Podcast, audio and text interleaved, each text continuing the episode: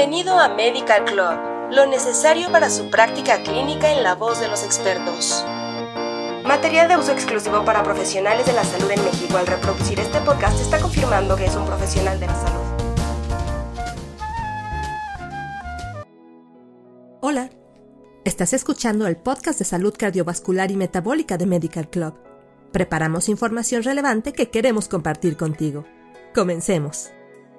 Las enfermedades crónicas no transmisibles son uno de los mayores retos que enfrentan los sistemas de salud.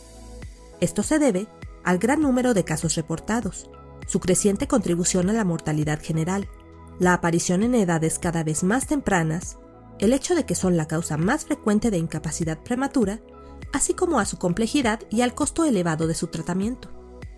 Un ejemplo de ellas son la insuficiencia cardíaca y la enfermedad renal crónica, o ERC. Ambas tienen una incidencia y prevalencia crecientes en los grupos de mayor edad, así como en personas con hipertensión, diabetes mellitus u otros factores de riesgo de enfermedades cardiovasculares y renales, posicionándose en la actualidad como epidemias simultáneas. Por un lado, a medida que las personas envejecen, los cambios en su fisiología y estructura cardiovascular provocan una mayor susceptibilidad a las enfermedades cardiovasculares, lo que hace que las personas mayores tengan más probabilidades de enfrentarse a una constelación de afecciones crónicas. La insuficiencia cardíaca afecta al menos a 26 millones de personas a nivel mundial y su prevalencia continúa en aumento, diagnosticándose en 1 a 2% de la población general y aumentando hasta 5 a 10% en las personas mayores de 65 años. Incluso con terapias mejoradas, la tasa de mortalidad de la insuficiencia cardíaca sigue siendo alta, con aproximadamente un 50% dentro de los 5 años posteriores al diagnóstico. Por otro lado, la enfermedad renal crónica se ha convertido en una de las causas más importantes de muerte y sufrimiento en el siglo XXI. El número de pacientes que vive con enfermedad renal crónica también ha ido en aumento, afectando a 843.6 millones de personas en todo el mundo, según datos del 2017. Aunque la mortalidad ha disminuido en pacientes en etapa terminal, el estudio de la carga global de enfermedad ha demostrado que representa una de las principales causas de muerte en todo el mundo.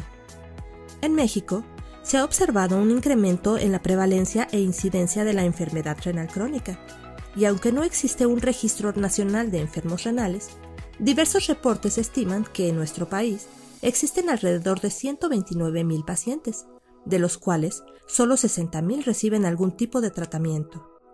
Esta enfermedad no produce síntomas en los estadios iniciales, por lo que su detección temprana es difícil. Sin embargo, el reconocimiento de la patología en las etapas iniciales es fundamental para retardar su evolución, haciendo posible la recuperación renal. Las principales complicaciones que se asocian con la ERC incluyen una elevada mortalidad cardiovascular, síndrome anémico, empeoramiento de la calidad de vida, deterioro cognitivo, entre otras.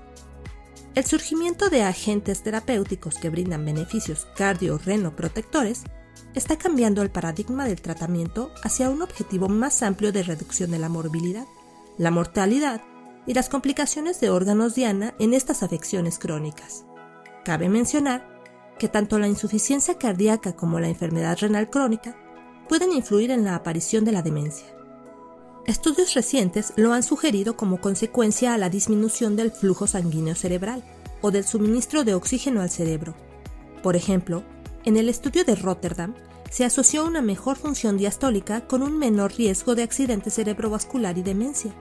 Por otro lado, algunas investigaciones han demostrado una asociación entre la enfermedad renal crónica, una mayor prevalencia de deterioro cognitivo y una disminución más rápida de la función cognitiva. ¿Sabías que? Las lesiones cerebrales en pacientes con enfermedad renal crónica se describieron por primera vez en estudios basados en tomografía computarizada hace algunas décadas. Los investigadores responsables de este descubrimiento informaron una alta prevalencia de atrofia cerebral en pacientes sometidos a hemodiálisis a largo plazo. Posteriormente, se demostró que las lesiones eran prominentes en los lóbulos frontales y se correlacionaban con la duración de la hemodiálisis. Es importante recordar que la demencia es el declive progresivo de la cognición y del funcionamiento, que va más allá del proceso normal de envejecimiento. Su prevalencia mundial en adultos mayores oscila entre 5 y 7%. En el caso de Latinoamérica, la prevalencia alcanza 8%, superando regiones económicamente más desarrolladas, como América del Norte o Europa Occidental. Pero, ¿cómo puede la demencia tener una relación de afectación bidireccional con la insuficiencia cardíaca y renal?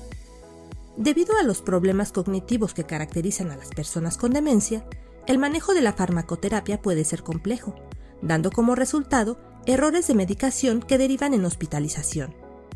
Respecto al tratamiento, si bien la adherencia es un problema generalizado, se ha demostrado que el deterioro cognitivo y la demencia la hacen aún más difícil.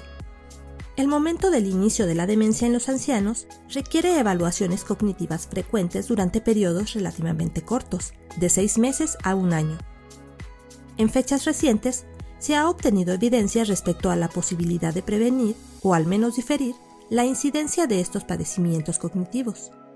Es destacable que la prevalencia de la demencia y el deterioro cognitivo en algunos países occidentales ahora es menor de lo esperado, posiblemente como resultado de la reducción de factores de riesgo cardiovascular.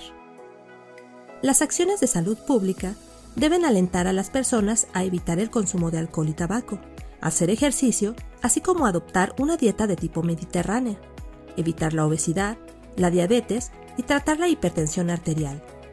En otras palabras, adoptar un estilo de vida saludable puede ayudar a disminuir el riesgo de demencia como se hace con otras enfermedades. Así concluimos este capítulo de salud cardiovascular y metabólica en Medical Club. Suscríbete a nuestro canal para escuchar el siguiente. Hasta la próxima. Esto fue Medical Club